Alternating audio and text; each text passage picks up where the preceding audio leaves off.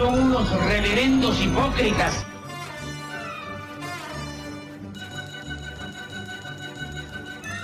¿Por qué no suben a la tribuna a responderme si son tan hombrecitos? Tú te puedes reír, tú puedes decir lo que tú quieras, pero tú mientes.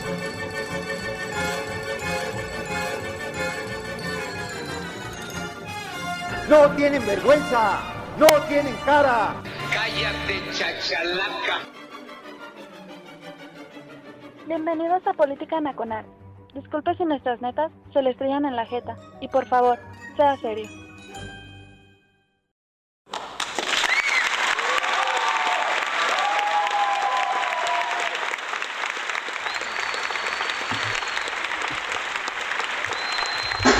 Gracias, gracias, qué fusivos. Ya se acerca la quincena, se nota, ¿verdad? Eh, sí, claro. Ahora, ahora sí hay quórum, ya es, es, es quincena, es eh, fin de semana de vales de Walmart, sí, y ya se ve que hay injundia, ¿no? De algún modo quieren reportarse este, en recursos humanos. Hola a todos, soy Oscar Chavira dando comienzo a Política Nacional en radioteros.com, la casa de Política Nacional desde hace un buen tiempo. Gracias amablemente a toda la gente que nos escucha, como debe de ser Política Nacional, en vivo, viernes 8 de la noche, con dos, tres alipuses ya entre pecho y espalda, y obviamente el refil para el momento en que el invitado nos, este, nos permita hacer el refil. O, o, este, nos seduzca con su selección musical, ¿no? Eh, gracias a la gente que se está congregando en el TAC. Ellos son parte importante de la experiencia en vivo de Política Nacional. Yo, yo conmino a la gente que nada más ha escuchado Política Nacional en los podcasts, ¿sí? en las diferentes plataformas que aún no sostienen el podcast, pues que algún día se den vuelta acá en Política Nacional y le pierdan el asco ahí a, al tag de la estación, a la fanaticada Panasi Prieta. Sí, mire, ya se está manifestando el presidente del sindicato del TAG, el estimadísimo Cristian Corazón, desde la hermana República Popular de Aguascalientes. Sí, el estado que creó Antonio López de Santana. Oiga, ya vamos a conmemorar este los 200 años de la culminación de la independencia nacional. Va a estar muy interesante cómo el licenciado López, ¿sí? pues arenga al pueblo por la culminación de la independencia porque la gran mayoría de los hombres este, que firmaron eh, los tratados este, en donde México se declaraba independiente, pues acabaron, acabaron siendo, acabaron en la trinchera de los villanos de la historia este, oficial, ¿no? Antonio López de Santana, este... Ay, se, se me, ¿cómo se llama el de los chiles en nogada? Agustín de Iturbide, por supuesto, sí. Este, creo que poquitos son los que se salvan, ¿no? Guadalupe Victoria, Nicolás Bravo, tal vez se salven. Sí, pero el resto, mmm, ¿qué le digo? ¿No? Lucas Alamán también acabó, pues, ahí medio pinto en la historia de México, pero pues va a ser interesante ver, este, cuáles son las arengas. ¿eh? Ya sabemos que el presidente pues, se la va a sacar, de algún modo. Eso, claro, si lo dejan llegar a Palacio Nacional, porque hoy no lo dejaron llegar a la mañanera. ¿sí? Desde aquí, número uno, le mandamos un cordial agradecimiento a la, Coordinadora Nacional de Trabajadores de la Educación, porque nos libró por lo menos un día de mañanera. Gracias, criaturas. ¿sí? Y también les mandamos un cordial saludo por eh, tantos días de dejar sin educación a los niños. La coordinadora...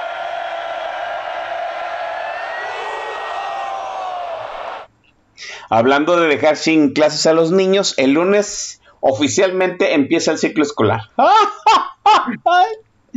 Se va a poner bueno.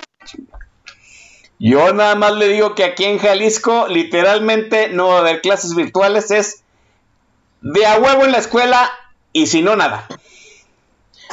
Hijo de la fregada. A ver cómo se ponen las cosas. Mire, hoy es un programa especial, sí, porque vamos a reponer dos intentos fallidos de tener este, una charla amena, una charla este, intelectual, un análisis político de altura con el invitadazo de hoy, porque las dos veces anteriores, una vez fallé yo, aquí la energía eléctrica que nos provee el licenciado Manuel Barlet, ¿sí? Y otra, pues los, los infaltables imponderables. Pero a mí me da mucho gusto recibir el día de hoy, sí, este, dice Corazón, al hombre que deja más tarea aquí en Política Nacional, mi estimadísimo Fernando Doraco. Fernando, buenas noches. ¿Qué tal, mi queridísimo Oscar? ¿Cómo estás? Saludo a toda la banda de, de, Política Nacional y qué gusto al fin poder estar ya cómodos, sentados y confiando que la tecnología y el señor Bartlett nos va a permitir dar este, e, esta transmisión el día de hoy. Yo espero que así sea. Eh, eh, se está acercando un huracán a Jalisco, pero le dijimos que nos esperara tantito, que de perdida nos dejara salir el programa hasta las 10 de la noche. Y, mire qué bueno, eh, debo decirlo, que se dieron los tiempos para que Fernando Dorak viniera a hablar precisamente en los momentos en que se están agitando las aguas blanquiazules, ¿no? De una forma grotesca, debo decirlo, ¿no? Vamos a hablar del PAN, del Partido Acción Nacional. Y usted dirá, pues van a tocar el tema del chamaco Anaya, de Ricardo Anaya. No, no, muchachos, ese no es el tema. El tema principal del Partido Acción Nacional es la oportunidad histórica que tiene en este momento, porque, ya lo sabe usted, después de la elección del 6 de junio, pues la bancada que aumentó su número de miembros, no se diluyó, ¿sí? a ciencia cierta, fue la de Acción Nacional. Acción Nacional le fue muy bien. En cierto sentido, su alianza con el PRI le hizo ganar la mitad territorial de la Ciudad de México. ¿Sí? Este, ganó Chihuahua, a pesar de los pesares, a pesar de correrle la Acción Nacional ganó Chihuahua, anda peleando Campeche, ¿sí? Pero ahorita y, debo decirlo, y no es este propaganda de, del blanquiazul, pues sí, Acción Nacional es la, realmente oposición, ¿no? Ya vino aquí Pablo Macluf a decir matemáticamente, pues que Acción Nacional es el partido que más se opuso en el primer trienio, eh, que más se opuso a las propuestas de López Obrador en el primer trienio de este sexenio, ¿no? Pero, ya lo sabemos, Acción Nacional lleva yo le cuento aproximadamente una década extraviada. Desde el momento que el chamaco Anaya ascendió a la dirigencia nacional, después de haberse peleado con el tío Madero, después de haber desplazado el caudillismo de Felipe Calderón, pues yo siento que la acción nacional no ha, no, no ha sobrevivido a la destrucción que sobrevino después del calderonato. Y pues le tocó al chamaco Anaya que es, miren, otro ambicioso otro ambicioso político. Hay que decirlo, ¿no? Para llegar a ser presidente se necesita cierta fijación en la ambición política. ¿Qué le ha sucedido al PAN en los últimos 10 años, Fernando, desde tu perspectiva? Bueno, en realidad voy a empezar por una, una reflexión que llevo desde hace tiempo. El si asumimos que el sistema de partidos colapsó en 2018 y lo que estamos viendo ahorita es básicamente la continuación de ese colapso, es decir, está celebrando eh, la Ciudad de México, pero el PAN, se desintegró en Baja California, eh, está ahorita de a las bajas en San Luis Potosí, y cierto, va a tener algunos bastiones como Querétaro, presumiblemente Aguascalientes, Guanajuato, pero a nivel, este, nivel federal el sistema de partidos colapsó. Ahora, ¿qué es lo que va a ir pasando? Y en mi opinión, los partidos corporativistas, es decir, aquellos que basan a cierta afiliación de algún grupo político que da prebendas, van a sufrir, van a sufrir mucho más en estos años que los partidos de cuadros. ¿Por qué? Porque antes para PRI, PRD o Morena era muy fácil subir estando dentro de algún grupo político, por lo general dentro de un grupo político basado alrededor de cierto ideario o afiliación a algún sector de la producción como el PRI. Y obviamente ahí, los incentivos era algún día la inercia te va a ir subiendo. El PAN tiene algo distinto que todavía no lo ha resuelto. Es un partido de cuadros no es un partido de masas, pero son cuadros que no necesariamente tienen una buena formación política. Son cuadros conservadores este, y algunas familias controlan el PAN, pero más o menos no hay una estructura, una estructura corporativista, sindical, como lo tienen los otros. Sabiendo eso, eh, y sabiendo que los partidos políticos colapsaron, va a haber, vamos a ir viendo a lo largo de los próximos años, es decir, de aquí a más o menos 2027, más aproximadamente, la reconfiguración. ¿Qué es lo que va a ir pasando? Primer elemento, descentralización. Los partidos políticos ahorita tienen bastiones el PAN conserva, como dije, Querétaro. Querétaro triunfaron no porque fueran sensacionales, sino porque hicieron las cosas bien. Tienen un discurso claro, tienen una visión de qué es lo que quieren hacer con Querétaro, qué se hace, hacia dónde van. Eh, en algunos otros tienen más o menos cierta inercia, como, que, como Guanajuato, pero ciertamente va a haber algunos bastiones azules. Se conservan como bastiones priistas hasta el momento, o sólidos, Coahuila y Estado de México en cierta forma y obviamente Movimiento Ciudadano está construyendo un bastión propio con Jalisco y con Nuevo León, y así vamos a ir viendo cómo va a haber ciertos, ciertas partes, pero una estructura nacional que sea una, una maquinaria única como fue el PRI en su gran momento, eso desapareció en el 2000. Por lo tanto, el primer elemento va a ser qué tanto van a apostar los partidos a descentralizarse. Segundo, la reelección va a tener muchos cambios. Y aquí hay algo que me sorprendió bastante en los resultados de las elecciones. 40% del grupo parlamentario de Morena que ahorita está entrando está formada por diputadas y diputados reelectos de manera inmediata. Todo el mundo está ahorita pensando que Morena va a ser muy radical y que, obviamente van, a, van a ser levantadedos. Yo no lo veo así. Con que 40 diputadas y diputados de Morena hayan tenido que sudar y que trabajar muchísimo para elegirse, van a elevar costos de negociación. Ojo, no estoy diciendo que van a rebelarse abiertamente. Va a haber muchas negociaciones tras bambalinas. Y el grave problema ahorita en ese sentido es que Ignacio Mier es diputado de representación proporcional. ¿Qué significa? Depende totalmente de Mario Delgado. Así es. Pasa algún caos, algún problema serio y la operatividad de Ignacio Mier va a caer. Otro tema muy importante, por ejemplo, PRI no tiene mucho problema ahorita, tiene solamente ocho legisladores reelectos de manera inmediata, de 70, y muchos de ellos son disciplinados, y además de todo, Rubén Moreira tiene un control bastante bueno en el grupo parlamentario. No van a tener mucha bronca con respecto a cohesión. PAN, sorprendentemente no el PAN no decidió darle a Romero Hicks la continuidad. ¿Qué es lo que hubiera significado? Romero Hicks, exgobernador, tiene una base propia, tiene, una, tiene un reconocimiento propio en un distrito y obviamente con las, el ascendente de sus compañeros pudo haber consolidado un buen liderazgo, pusieron a Jorge, Jorge Romero. No vaya a seguir escalando el problema de Mauricio Toledo porque le va a salpicar. Y bueno, pues este Movimiento Ciudadano apenas apostó por reelección, solamente se religió un diputado de Jalisco, precisamente no me sé su nombre, pasó de distrito a representación proporcional, PRD no tiene reelectos. Y una cosa muy divertida que vamos a ver en, en, esa legislatura. 60% del grupo parlamentario del PT está formado por legisladores reelectos de manera inmediata.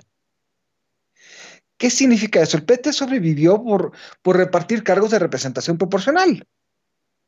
Ahora que la mayoría tiene una base en distrito, van a retar en algún momento a Alberto Anaya. Yo me imagino, voy a decir cualquier cosa, que en algún momento Gerardo Fernández Noroña, que se religió en Iztapalapa, diga, le diga a, este, a, Alberto Anaya que va, contraviene a cualquier política de austeridad republicana, que haga dos, dos viajes al año a Pyongyang a quemarle incienso a Kim Jong-un, por lo tanto va a exigir una auditoría al, al, no solamente al grupo parlamentario político.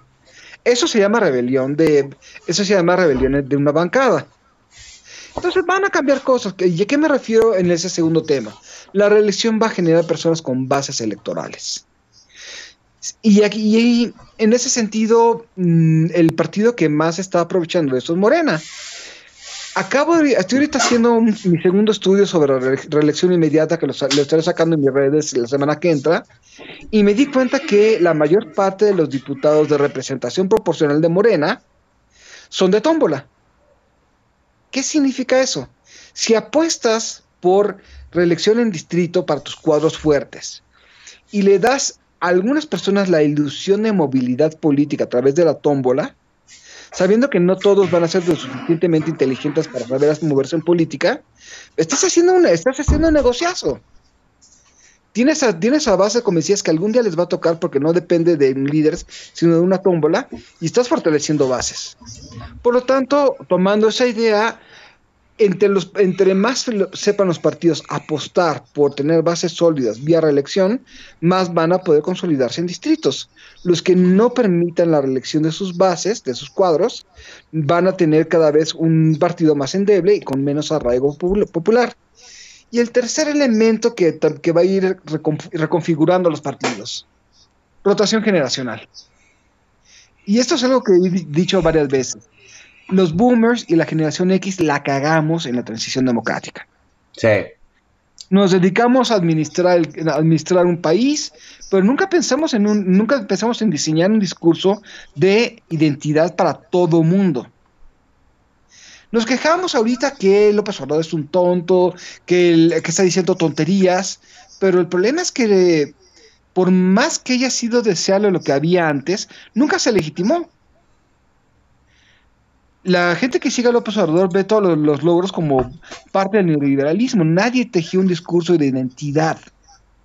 Por lo tanto, eh, por más que sepamos que las cosas no están bien y por más que sepamos que está haciendo tonterías López Obrador, no se puede pues, reposicionar alternativa con interlocutores desacreditados. Todos estos, todos los notables y todos estos líderes de salón de té que vemos ahorita y que todo el mundo estaba babeando diciendo que van a ser presidente, no tienen arraigo, tienen un techo de crecimiento, no van a llegar a ninguna parte, nomás están variando impresionables. Por lo tanto, el tercer elemento que, van, que va a ser determinante para que los partidos sobrevivan o no es que tanto van a apostar a una rotación generacional. Los partidos que apuesten a esas, que apuesten a esas tres cosas van a crecer. Los que no van a, ir, van a ir poco a poco perdiendo bases, perdiendo presencia, más o menos por ahí de 2027, 2030, van a estar rascando el 3% del umbral de representación y van a perder registro. Entonces, bajo estas premisas, el PAN es el que más fácil tendría una, una reconfiguración. Cierto, pues hay algunas familias enquistadas ahí, aquí y allá, pero un chavito que sepa muy bien que las reglas cambiaron, puede partirle la crisma a todas esas, esas viejas familias. ¿Qué es lo que va a ir pasando bajo ese supuesto? Un chavito que, tenga, que, tenga bases, que tenga una visión política, que sea ambicioso, va a tener que bajarle tres rayitas al discurso conservador para tener más bases. Va a generar choques, sí, pero las sociedades cambian. Hay cosas que ahorita nosotros no, nosotros no entendemos que, pasan, pero las generaciones abajo sí. Esto cambia y eso va a llevar a una cosa muy importante. El PAN se formó en una contradicción. El liberalismo de González Morín, de, de Gómez Morín, y los grupos de base católicos. Y obviamente la reelección va otra vez a poner en, en relieve ese choque. El PAN podría, si comienza a verse inteligente, eh, a poner esa contradicción y podría convertirse en un partido liberal mexicano que se lo ve muy remoto, o en una especie de partido republicano mexicano, que es que eh, me refiero a una serie, una coalición más o menos estable de partidos conservadores locales, con cierta aceptación de las reglas del juego en cuanto al liberalismo político y económico. Sabiendo eso, mm, el tema, creo que comentabas hace rato que el PAN fue el que más se opuso a las iniciativas del gobierno, pero a mí no me interesa que se opongan. ¿Qué representan? Nunca vimos que planteara ningún partido de oposición algo en concreto. Y ese es, y el problema ahorita es que López Obrador controla la imaginación, sea a favor o en contra. Y no vamos a hacer que López Obrador desaparezca diciéndole viejo feo, eh, mandándole memes o haciéndole tuits pegadores. Se le va a vencer generando una alternativa clara y atractiva. Y lamentablemente no veo eso ninguna fuerza opositora hasta el momento. ¿Por qué? porque en mi opinión creo que la, muchos líderes opositores prefieren o ya se hicieron a la idea que mientras les dure el 20 del partido político, prefieren seguir medrando del descontento, seguir lucrando de, de golpear a López Obrador que hacer una autocrítica.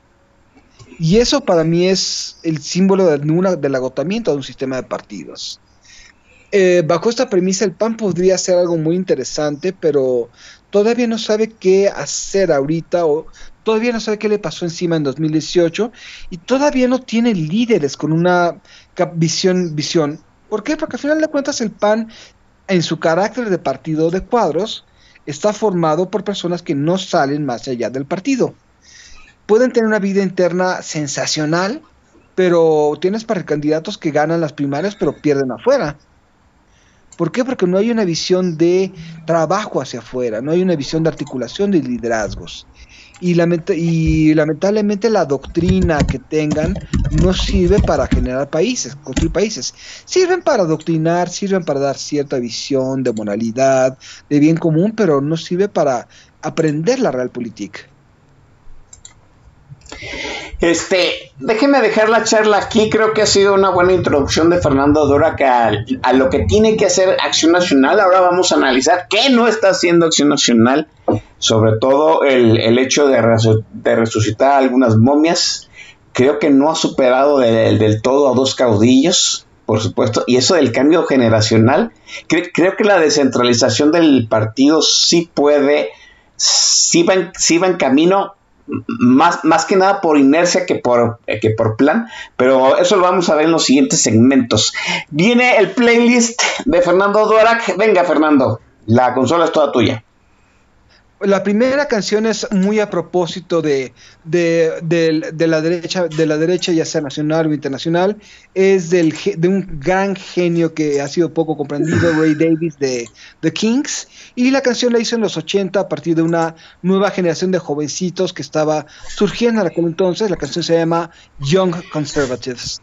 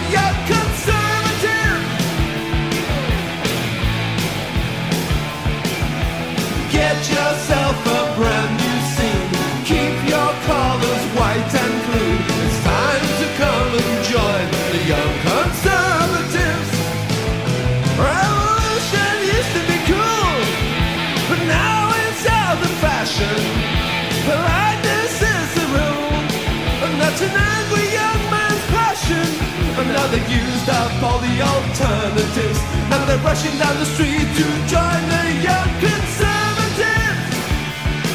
Conservatives! Found the bomb, oh how contemporary, in your parents' car. Another chip on the block, is that all that you are? Look at all the young conservatives hanging out in the bars it's got to stop before it goes to ba ba ba ba ba. Get yourself some new attire. Set your sights a little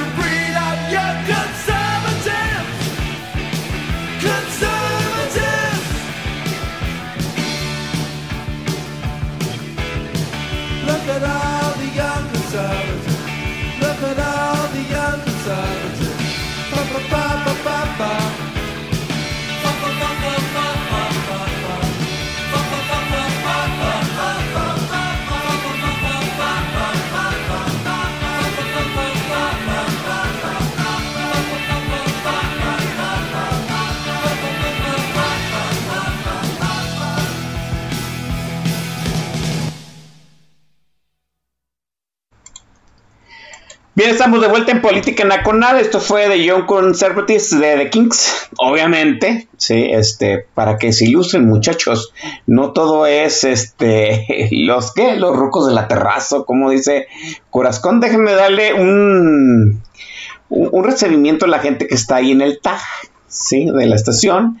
Está el Master El Shah desde San José, California. Anda este, enganchando para la, para la pizca de los cítricos allá en California. Por si alguien carece de chamba, nada más necesita estar vacunado con, con Pfizer porque pues, los gringos andan muy este, especialitos con esa vacuna, ¿no? Ahora resulta que la Pfizer ya la, la mandona de todas las vacunas porque ya la aprobó la FDA, ¿no? Obviamente, pues eh, solo gente VIP está vacunada con la Pfizer, lo sabemos, ¿no? Eh, está la secretaria bien respondona, Boilercito, Cráneo Rojo, Dan Donoso, el Master Ergon, eh, Santiago Corazón, este, mi estimado hermano Jabu Chávez, dice que los rucos de la terraza son cultura y música y letras de buen gusto. Ajá, sí, ajá, muy bien. Está Oscar Constantino, dice que cuando le invitemos va a poner... ¿Qué, qué dijo que iba a poner? A ver. Ah, Psycho Killer. Creo que en algún momento llegamos a poner Psycho Killer aquí. Está el Master Zorla, Adriana de la Rosa, el señor Varón, mi, esti- mi estimadísimo Coronel Chorizo, que, que, está haciendo una precisión muy, muy propia, ¿no?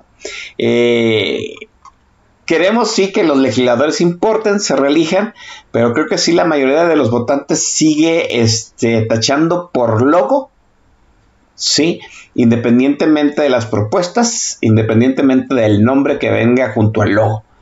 Pero también hay que decirlo, ¿no? Ya una gran parte del electorado de México está castigando por logo también, ¿sí? Eh, está el estimadísimo Dritten, que fue el primero que firmó el libro de invitados, Eduardo Villasana, Carrocho 76, Javo Querétaro, el Jules Progress. Oigan, el Jules, yo no sé cómo se puede vivir en Tlaquepulque, ¿no? El, el municipio de Tlaquepalque está, no hombre, ¿qué les digo, no? El, el ayuntamiento de Tlaquepaque nada más le interesa que San Pedro Tlaquepaque se vea bien bonito, pavimentado, todo ordenadito, pero el resto de Tlaquepaque es una porquería, es una porquería las calles, este, la señaléctica, todo es un desmadre de verdad, de verdad puedo decir que ahora eh, San, Pe- San Pedro Tlaquepaque está muchísimo peor que Tonalá mire que eso ya es decir mucho. Está el Atoso Bebé, Luis Ramírez, Riten 476, Tere Rubio y Bicodín, ¿no? Gracias a- amablemente a la gente que pues está ahí. Eh, estábamos hablando de Acción Nacional. Déjeme decir el primer punto que a mí me apura más de Acción Nacional, ¿no? El relevo generacional de Acción Nacional, Acción Nacional revivió al jefe Diego, o el jefe Diego se auto, se autorresucitó, no lo sé. No creo que haya sido. ¿Sí me escuchas, Fernando? Adelante. ¿Sí? Fernando, ¿me oyes? A ver. A ver si ahí estamos, Fernando. ¿Me escuchas? Bueno, bueno. Ah, yo sí te escucho, Fernando. ¿Me escuchas tú? Bueno, bueno. Sí, bueno. Uh, ¿Me escuchas, Fernando? Aló, aló, aló. A ver, permítanme. Bueno. Sí, bueno. Déjeme retomar, déjeme retomar la llamada con Fernando Durac y regresamos. Déjeme mientras poner los promos de López Obrador, ¿no? Hoy no fue la mañana y pusieron los promos. Déjeme poner una cosa, regresar un poquito a Bruce Springsteen y ahorita volvemos.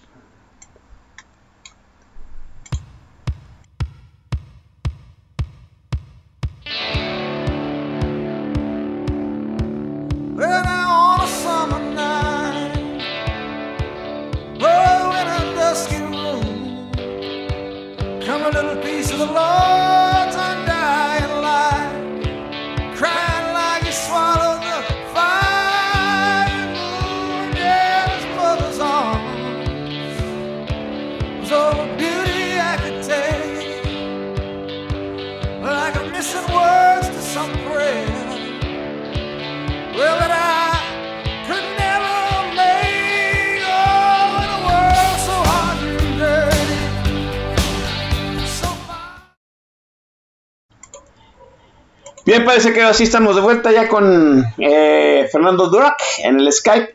Estábamos hablando acerca de lo que más me apura a mí de Acción Nacional, que es el relevo generacional. Eh, el jefe Diego, el jefe Diego resucitó de su tumba, donde se quiera que estuviera, ¿no? De, su, de su noviazgo, que creo que ya es este casorio, con una muchacha muy menor. Yo, déjenme decirlo, lo haya revivido Acción Nacional, lo haya revivido por sí solo el jefe Diego, creo que no le ayuda, le, está ayudando en lo más mínimo Acción Nacional este, la figura del jefe Diego, y mire que yo fui una de las personas que voté por él cuando fue candidato presidencial. También re- revivió al charrito totalmente Palacio, ¿sí? Eh, este, a Santiago Krill. Yo vomito a Santiago Krill, ¿no? O sea, es una de las personas que me parece que le han hecho muchísimo daño a Acción Nacional. Y eso que, este, pues él se hizo militante de Acción Nacional ya muy grande, ¿no? Antes era, de hecho fue en su momento, pues, este, uno de los perfiles ciudadanos que configuró inicialmente el Instituto Nacional Electoral y luego se volvió y no, no, no, o sea, yo creo que más desastroso que Santiago Krill, nada más la reina de Ingl- de Inglaterra, Olga Sánchez Cordero, ¿no? Y estamos viendo resucitar cada vez más muertos, más viejos, más longevos. Aquí en Jalisco nos resucitaron este, a un eh, eh, candidato que ya había sido presidente municipal de Guadalajara, Fernando Garza, que ya ronda los 70 años, don Fernando. Yo no niego que sean panistas este, que figuraron, yo no niego que sean buenos militantes, que en su momento fueron bu- buenos políticos, pero a mí me parece que el PAN se está sosteniendo de cartuchos quemados y está impidiendo el relevo generacional. ¿Cómo ves tú esta situación, Fernando? Pues es un partido, otra vez es un partido de cuadros, es un partido que restringe mucho la entrada para nuevas generaciones y creo que incluso ese propio, ese propio carácter conservador, católico, tampoco les permite mucho eh, tener, tener nuevos, nuevos, nuevas personas o incluso cuando hay nuevas personas, ese, ese, esa visión conservadora es un filtro para, para permitir que suban o no personas. Puede ser quizás demasiado, puedes, que puedes quizás militar en el PAN pensando en qué es la opción más cercana al liberalismo, al liberalismo por Gómez Morín, pero quienes deciden son los ultracatólicos. Entonces creo que es un ese carácter de partido de cuadros, ese carácter cerrado, ese carácter selectivo, es uno de sus principales obstáculos para crecer y no solamente eso, sino para abrirse hacia, hacia un grupo que vaya más allá de su base de votantes. Y entendido eso, naturalmente, pues hay nuevas generaciones que muchas visiones no las comparten. Sí, tenemos algunos chavitos, este, eh, chavitos liberales diagonal libertarios que, este, que hacen, que hablan mucho de armas y, y derecha y derecha pura y dura, pero pues en realidad hacen mucho ruido, pero no son liderazgos sólidos o no pueden venderse hacia, una, hacia, unas bases. Y creo que esa, esa poca capacidad para crecer hace que tengan que, esa poca capacidad de crecer y un nulo espíritu de cuerpo, ojo, por nulo espíritu de cuerpo estoy diciendo algo básico. Los partidos políticos a puertas cerradas se pueden matar. Los priistas a puertas cerradas se matan. Se amenazan de muerte, eh, se dicen cualquier cosa, pero salen a la calle abrazados y besándose. Así es. Los panistas se, se, se mientan la madre y se gritan en público. Entonces no hay un espíritu de cuerpo, no hay una noción de bien común. Curiosamente en el partido habla de bien común. No hay una, no hay una noción de si vamos todos juntos va a haber más pastel para nosotros. Pero si tú me traicionas y yo no gano porque me traicionaste, vamos a tener cada vez menos pastel todos.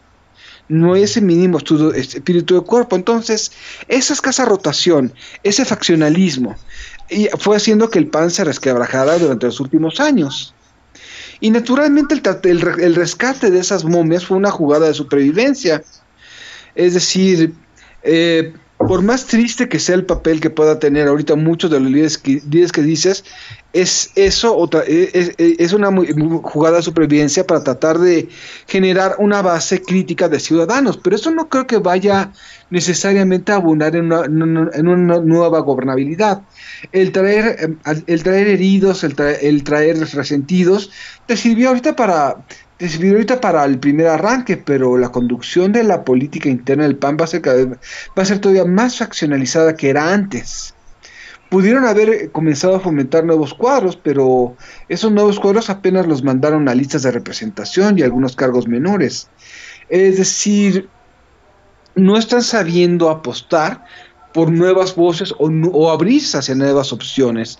Es casi, casi en algunos casos hasta, hasta, hasta regañadientes. Y obviamente esas resurrecciones de políticos que tampoco yo votaría por ellos y no, no le di un solo voto al PAN justamente por esa incapacidad de, de renovarse. Esa, e- e- esas resurrecciones pues ya no aportan, son generaciones que se quedaron atoradas en 2006 Sí, así es. siguen creyendo en una lógica, eh, siguen creyendo que, que López Obrador, que López Obrador sigue siendo un líder social, es un líder social radical, cuando en realidad, pues, López Obrador nos guste o no va a ser un líder va a pasar la historia como un líder disruptivo, va a haber un antes y un después de López Obrador. Hagamos las cosas mejor o peor. López Obrador colapsó el sistema de partidos y todavía y son personas la- todas estas resurrecciones que muy bien comentas son personas que creen que va a volver el país a como era antes. Y no se trata que vuelva a como era antes sino tratar de de reimaginar un país para para para volver a para conservar lo que valía la pena y tratar de acomodar lo que no estaba bien. Pero son líderes que no, no, no saben qué, pas- qué les pasó encima, o incluso son líderes que, que obviamente han, han, han subido a través de una vieja red de complicidades entre partidos políticos. Entonces, eso, ¿qué significa eso? No tienen la capacidad de ver más, de, ver, de ver más allá, no tienen, un, no tienen una capacidad de crecer más allá de, de un grupo de personas que están accionando contra el López Obrador, y a la hora de, de solamente de representar una reacción, no son alternativa. Es muy probable que el, que el próximo candidato del frente opositor sea un panista, sí, pero yo no veo un panista ahorita que, que gane la imaginación del, del- de un público. Es decir, tenemos mucha, tenemos mucha gente anti López Obrador que es muy activa, muy vociferante, eh, trolea igual de, igual de padre que los radicales este, pejistas, pero son idénticos, pero están en- son idénticos, pero están en el otro lado. Sí, La lucha es por los que están en medio. así es. Y los que están en medio no están convencidos ahorita de ninguna opción. Se trata de reconquistar el centro.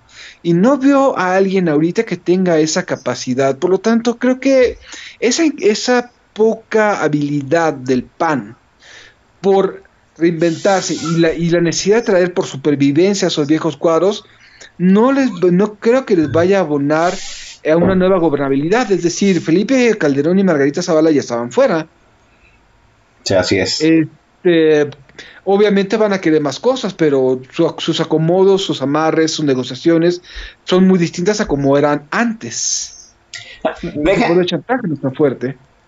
Deja, déjame hacerte una pregunta, porque me parece, me parece que en cierto sentido, en la, en la muy catacúmbica me- este, mentalidad de los, las altas dirigencias de Acción Nacional, puede ser que el discurso de la nostalgia, el discurso de volvamos al país a como estábamos antes, pues sea muy seductor a cierto electorado, ¿no? Y el, el enarbolar a personajes como este Krill, como el jefe Diego, puede hacer que cierto electorado añore a ese México antes de López Obrador, aunque la realidad es que ese México ya se perdió, ¿no?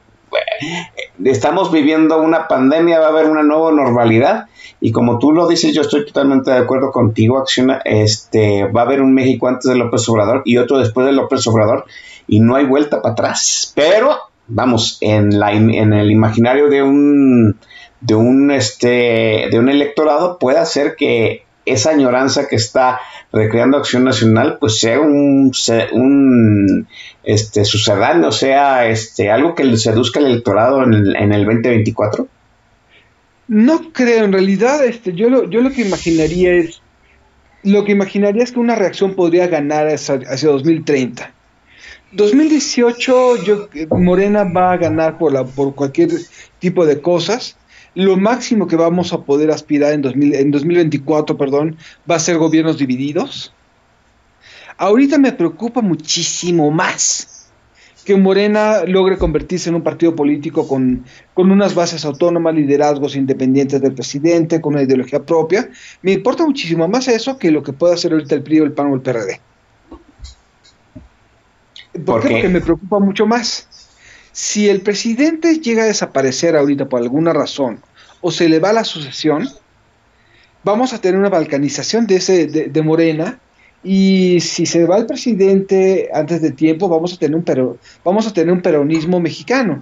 Vamos a tener obradorismo de centro, de izquierda y de derecha, y eso va a ser mucho más disruptivo para el mapa político que una reconfiguración natural como se podría dar. Ahora, eh, una, un liderazgo meramente reactivo, lo único que va a hacer es, va a permanecer latente en este, rumbo a 2030 o 2036, para cuando haya un hartazgo frente a Morena y se vote por cualquier cosa menos por Morena. Y eso es lo que pasó, le pasó a Brasil con Bolsonaro. Sí, así es.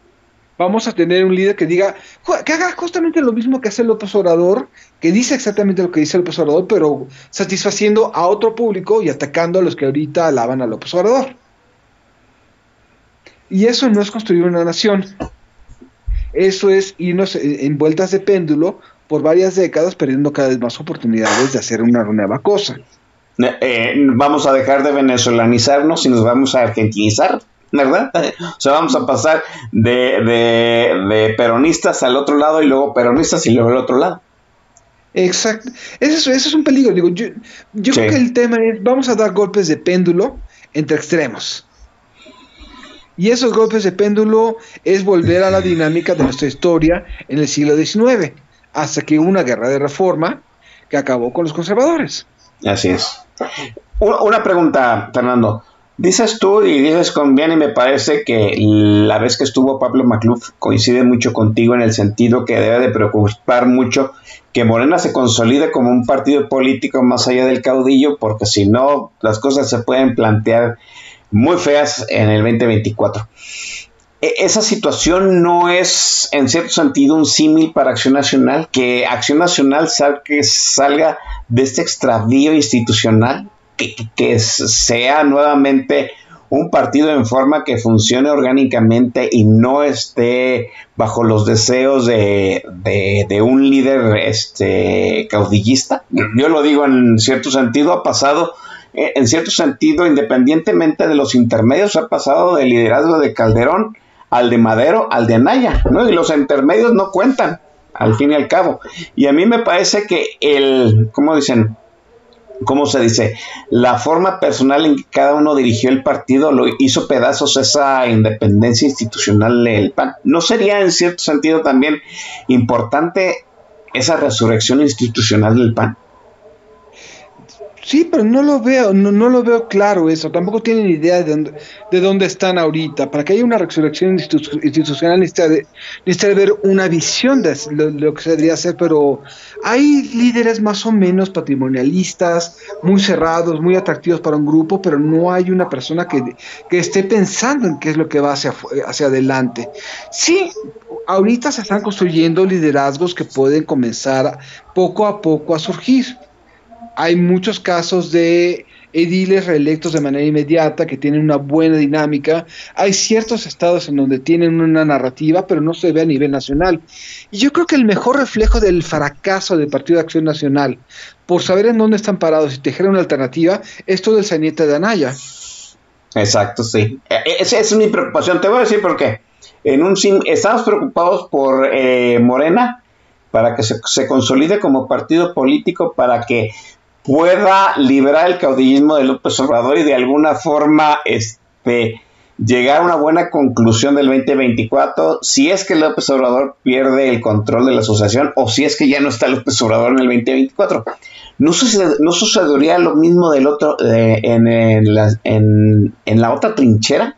O sea, no, no deberíamos, en cierto sentido, esperar que el PAN resucite y de alguna forma se fortalezca contra el proyecto personal que tiene Calderón y el proyecto personal que tiene Anaya, porque, o sea, todos dijimos, hay que proteger a las instituciones, pues el PAN es una institución y hay gente que quiere proteger, permíteme, hay gente que quiere proteger las instituciones, pero quiere votar por Anaya cuando Anaya no representa una institución. Anaya tiene su muy particular este programa personal político, ¿no? Sí, pero para construir instituciones necesitas tener una narrativa de, qué es lo que ha pasado. Esa narrativa hay, hay liderazgos y hay niveles del partido locales que la tienen. Querétaro es un gran ejemplo. En, en, en esas elecciones que, que, analicé la propaganda de, de Mauricio Curi, hay una visión muy clara de quién es quiénes son los queretanos, qué han hecho y hacia dónde van.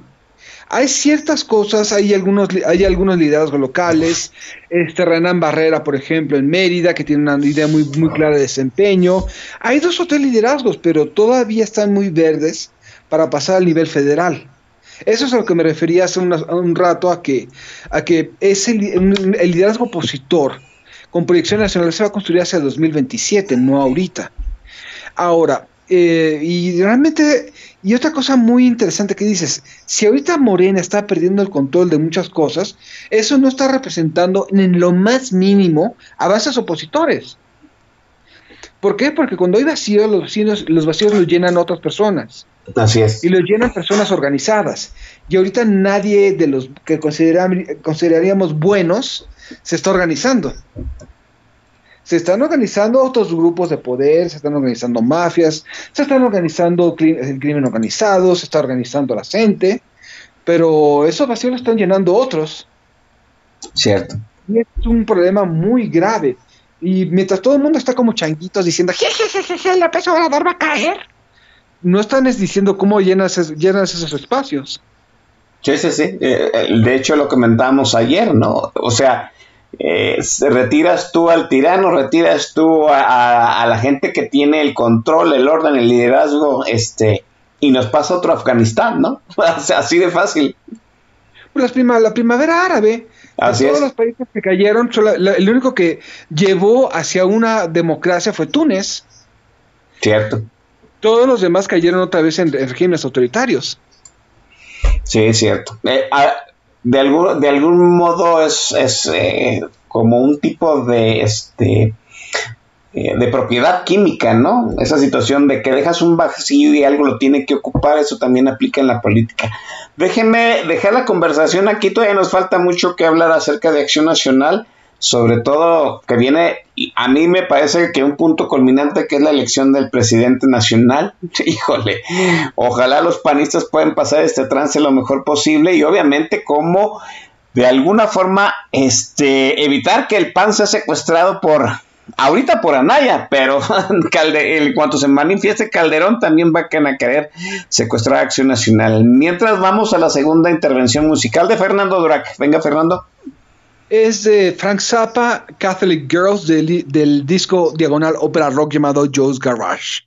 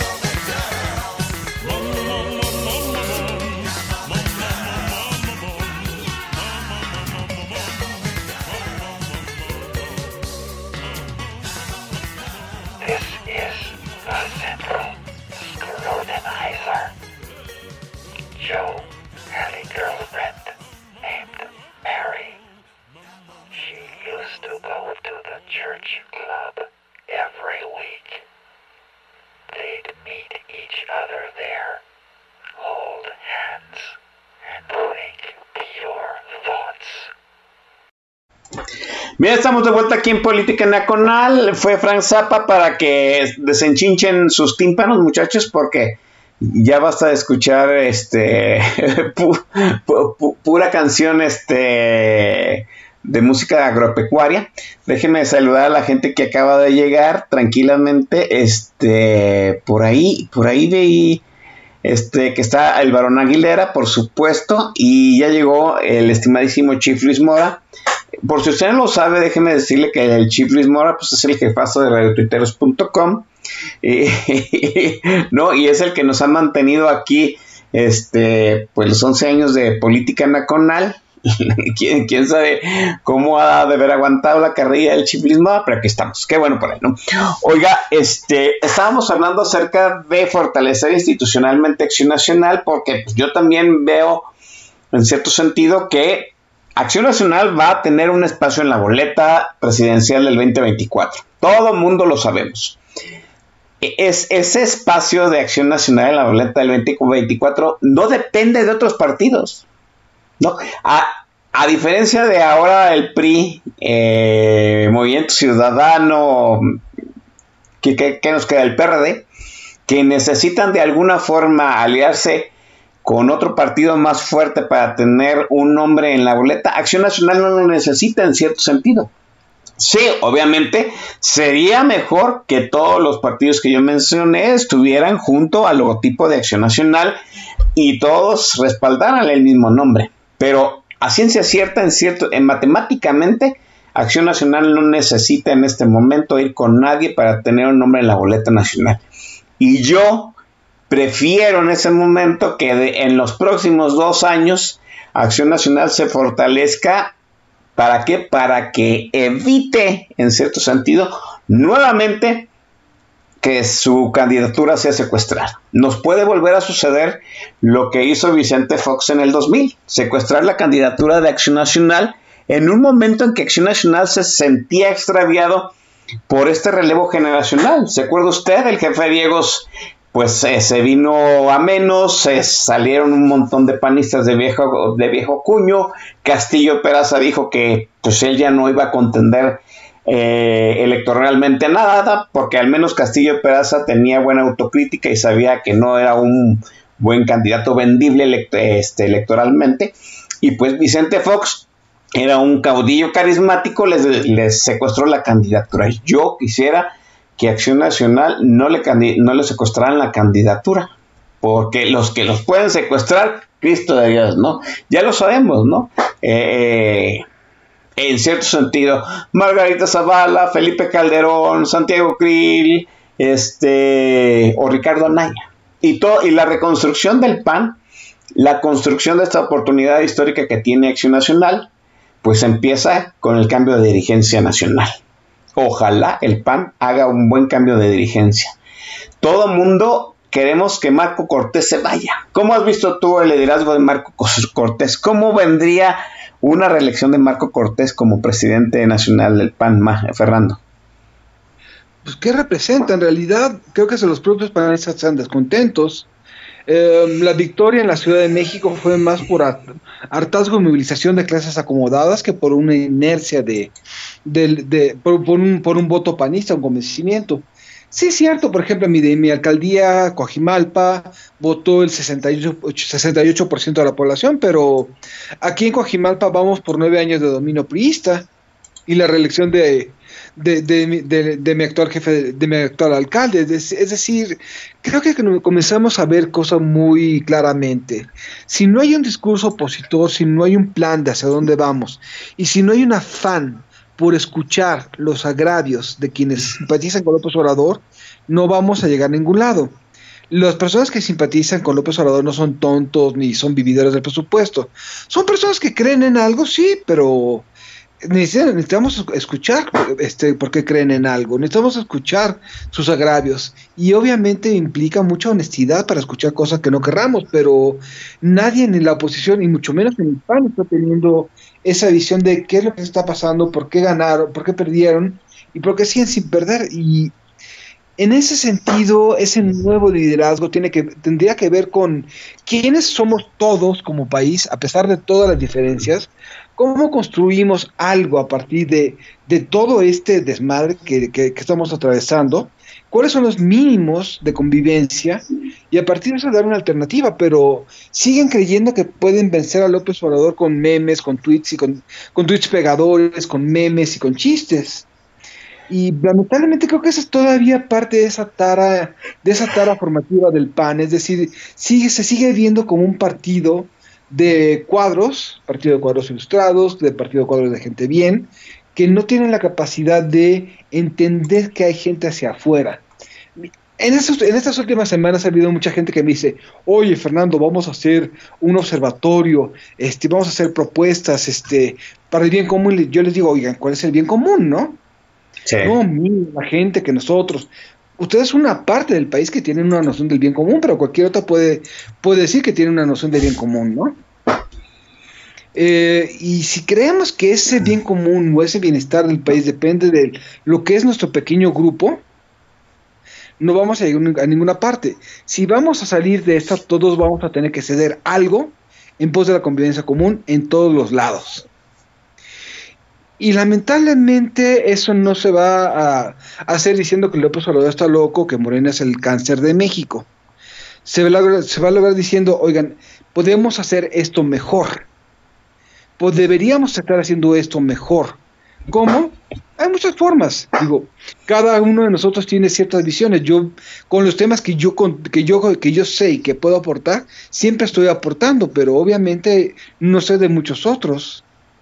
Pero creo que es ese esfuerzo de decir, oigan, vamos a tejer una nueva identidad, vamos a tejer algo, pero mientras sigan creyendo que se trata de tirar a López, sigan creyendo que se trata de hacer una contramañanera gritando todo pulmón, mientras sigan creyendo que se trata de, de, de, de- hacer tweets pegadores o de tolear re lindo al, al presidente, creo que no vamos a llegar a ninguna parte. Lamentablemente no veo algo que esté pasando así en el PAN ni en ningún otro partido.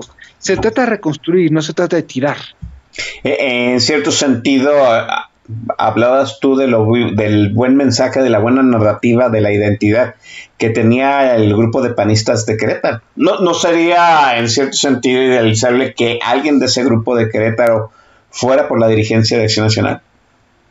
Podría ser, pero aquí el tema es, esa narrativa se teje a lo largo del tiempo.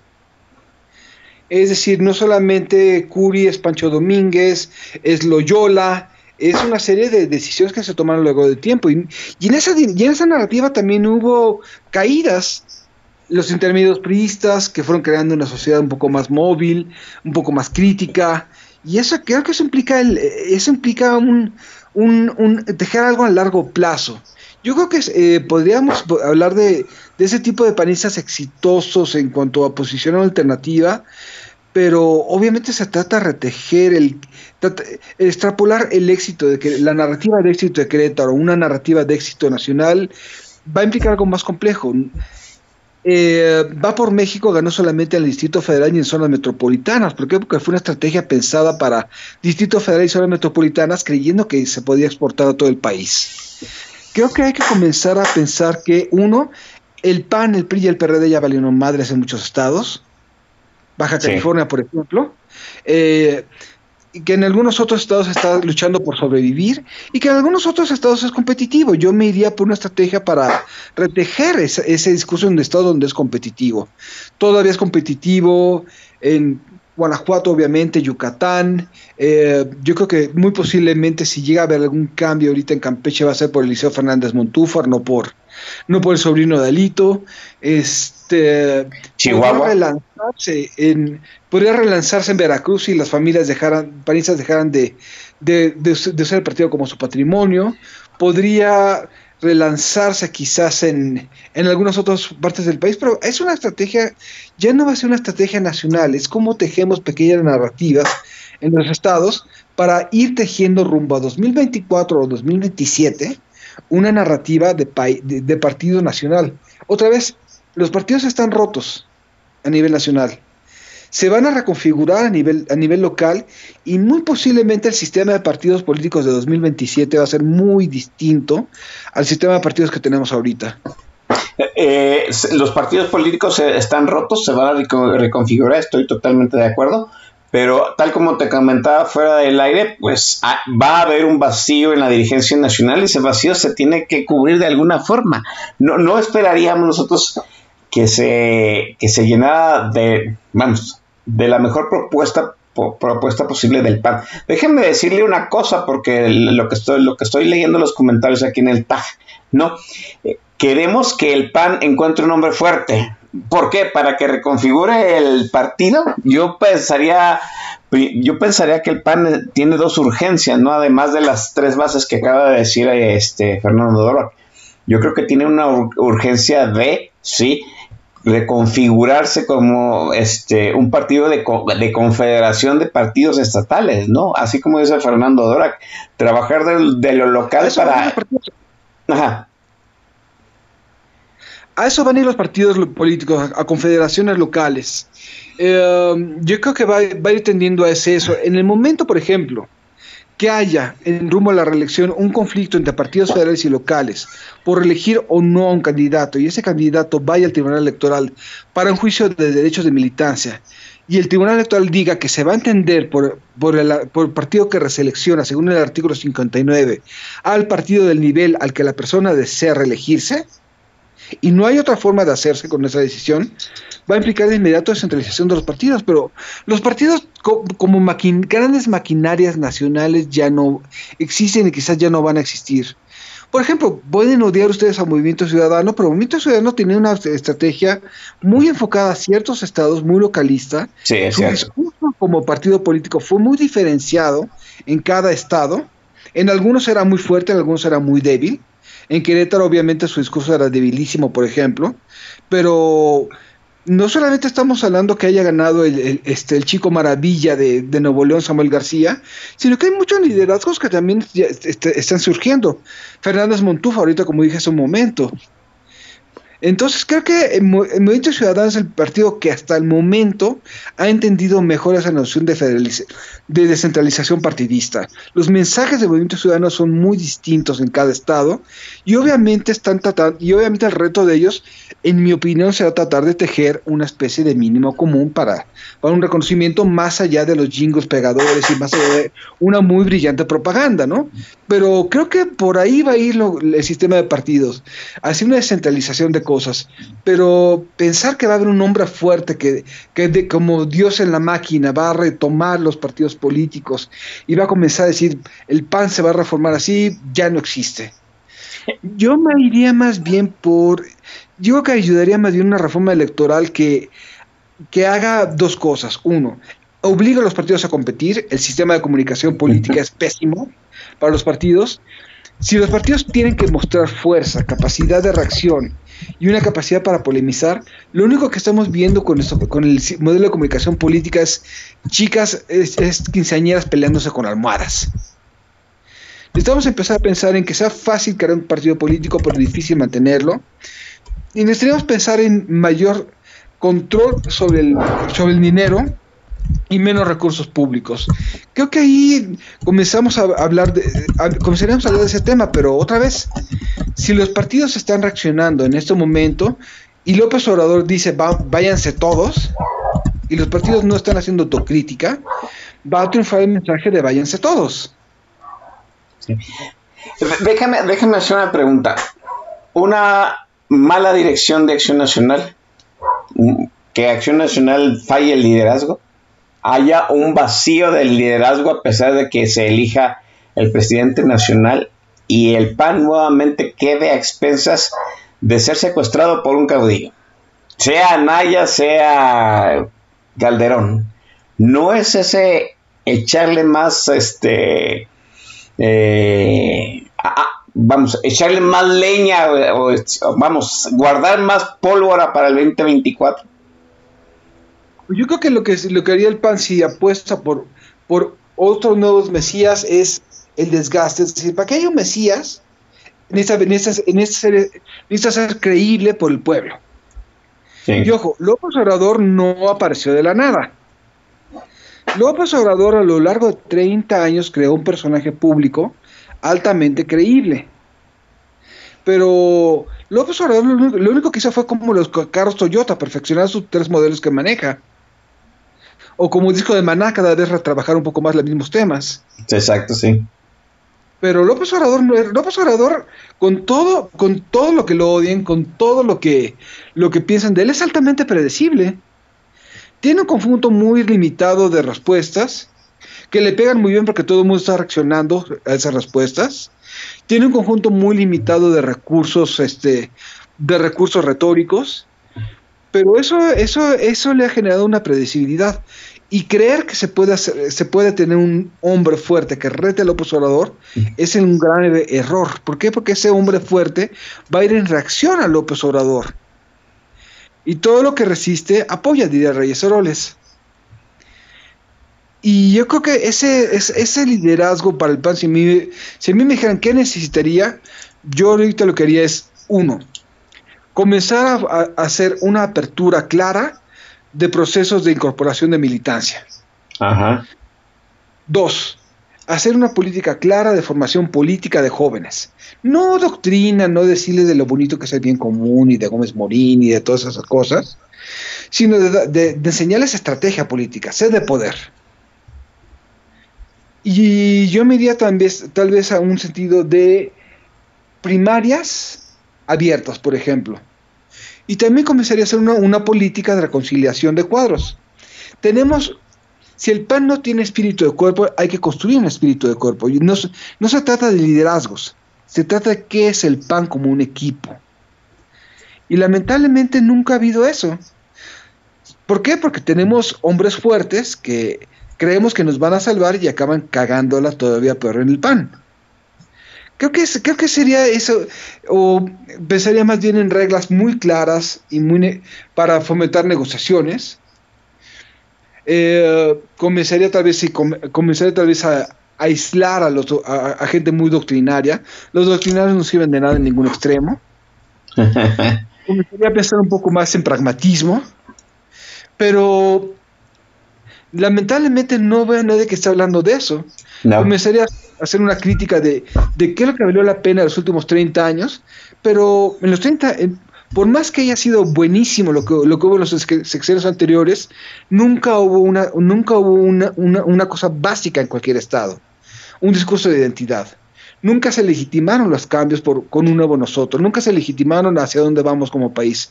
Resultado, triunfó el nacionalismo revolucionario en 2018. Resultado, estamos celebrando con todas las taras de la historiografía de bronce la historia de México. sí, así es. Pues ahí está. Yo, yo cada vez que mencionas lo que debe de hacer Acción Nacional, menos reconozco Acción Nacional.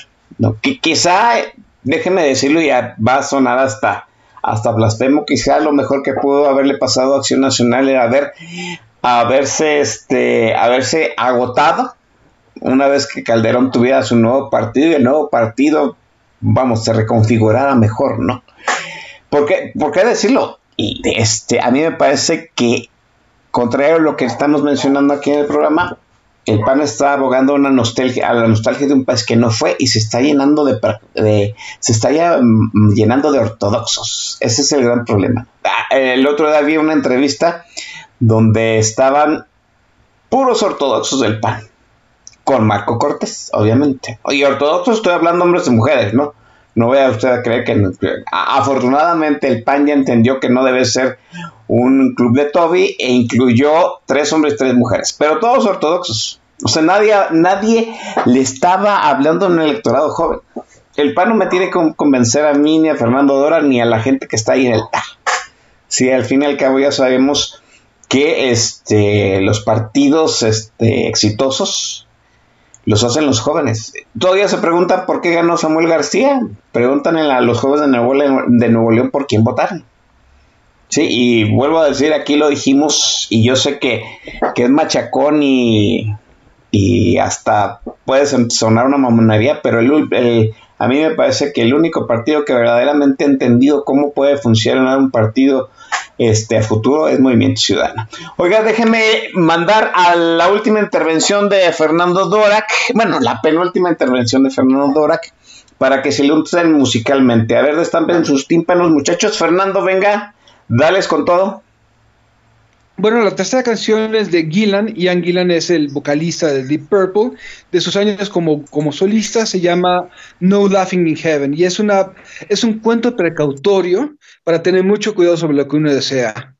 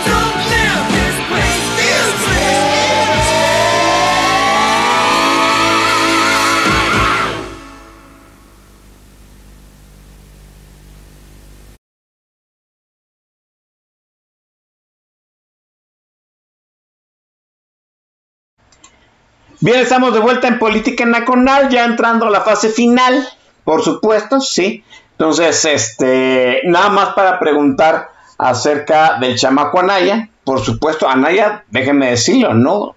Pues tiene cierto cordón umbilical que llega pues hasta, de alguna forma, hasta ciertas partes sensibles de Marco Cortés. Por supuesto, Anaya no se iba a ir de Acción Nacional sin, podríamos decir, sin cubrirse las espaldas dentro del partido. Ahorita Anaya ya se, se dice, se rumora, la Secretaría de Relaciones Exteriores dice que ya salió del país, ¿no? Pero pues, y, y como Juárez, ¿no? Se fue al exilio, pero regresará, ¿no? Eh, espero que no regrese como el general MacArthur, que retorne vencitor, como este decía la, la, la AIDA, ¿no? Que retorne vencedor, pero vamos a ver qué sucede. Y vuelvo a decir pues, que ahorita Felipe Calderón está muy callado. ¿sí? Margarita Zavala va a ser este, diputada electa. O sea, la señora ganó su diputación y vamos a ver cómo, cómo nos va, ¿no? Lo cierto es que, pues, hay que decirlo, el- la base, el puntal, el, el pilar del bloque opositor, si es que se va a formar, si es que va a funcionar, si de algún modo se va a poder arriar, empieza por Acción Nacional en la próxima legislatura, que le faltan escasísimos que escasísimos cinco días para entrar en funciones. Y Acción Nacional sigue siendo un retuércano, tiene una oportunidad histórica de ver cómo nos va. Ojalá Fernando Durac, pues, el PAN entienda los tiempos y la oportunidad que se, que, que, vamos, que no se buscó, simplemente le llegó a las manos a eh, Fernando. Exactamente, yo creo que esperemos que eso pase, pero no soy optimista. En realidad lo que, lo que vamos a ver ahorita es un proceso de replanteamiento y, e insisto, esto va a tomar algún tiempo. Creo que lo mejor que podemos esperar es que Morena comience a encontrar una, una propia institucionalidad, aparte del presidente. Eh, puede hacerlo. Yo estoy muy seguro, yo estoy muy positivo en eso. Como dije hace un momento, 40% del grupo parlamentario de Morena ahorita son nuevos, digo, son reelectos. ¿Qué significa? Con que 40 diputadas y diputados le hayan pasado mal para reelegirse, va a bastar para que las negociaciones que había en la legislatura pasada, donde ya que no se cambiara una sola coma, ya no sean tan fáciles. Los cambios ahorita en esta legislatura, y estoy muy confiado en que eso suceda, obviamente es una hipótesis, vamos a ir viendo qué es lo que va pasando, van a ser mucho más silenciosos de lo que creemos, pero creo que van a venir más por lo que haga Morena ahorita que lo que vayan a hacer ahorita los grupos opositores. Pues sí, ya ah, así fue Fernando, y cada vez que vienes vuelvo a repetir, me sacas de mi zona de confort, veo el planteamiento político desde una arista que no había tenido y yo siempre disfruto que estés aquí y que abones mucho al comentario, que abones mucho este a, nuestra, a, a nuestro análisis del acontecer nacional y que nos dejes mucha tarea. Muchísimas gracias, Fernando. Mi querido Oscar, muchísimas gracias y también qué gusto estar con todo, con todo tu auditorio, les envío un gran abrazo. Y nos vamos, pero no sin antes que Fernando mencione pues, la última rola de su excelente curaduría musical. Fernando. Bueno, pues la última es una pieza devocional de un músico que a mí me encanta, Tom Waits. Y obviamente es una, es una pieza sobre qué pasaría si te encontraras en un anaquel un Jesús de chocolate. Bien, nos vamos, chamacos. Se fueron surtidos y con tarea. Nos estaremos escuchando la semana que entra. Cuídense.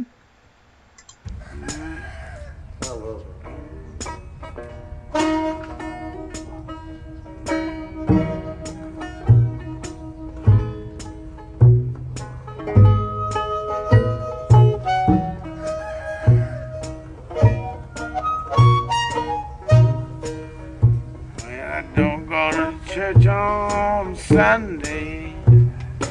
Don't get on my knees to pray. Don't memorize the books of the Bible. Got my own special way. I know Jesus loves me. Maybe just a little bit more. I fall down on my knees every Sunday. At Zerilda's candy store. Well, I've got to be a chocolate Jesus. Make me feel good inside. Got to be a chocolate Jesus. Keep me satisfied.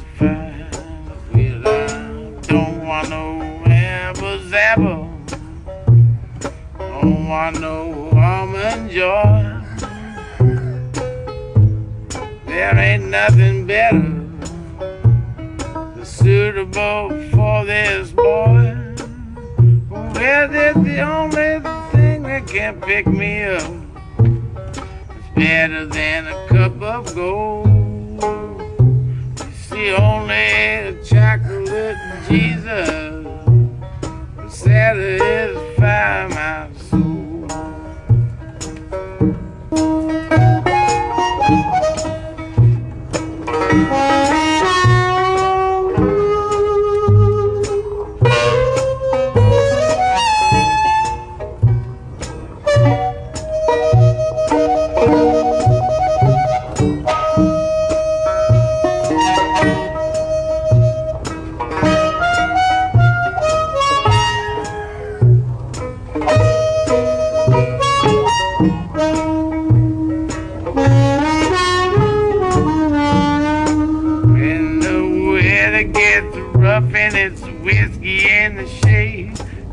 to wrap your savior up in cellophane.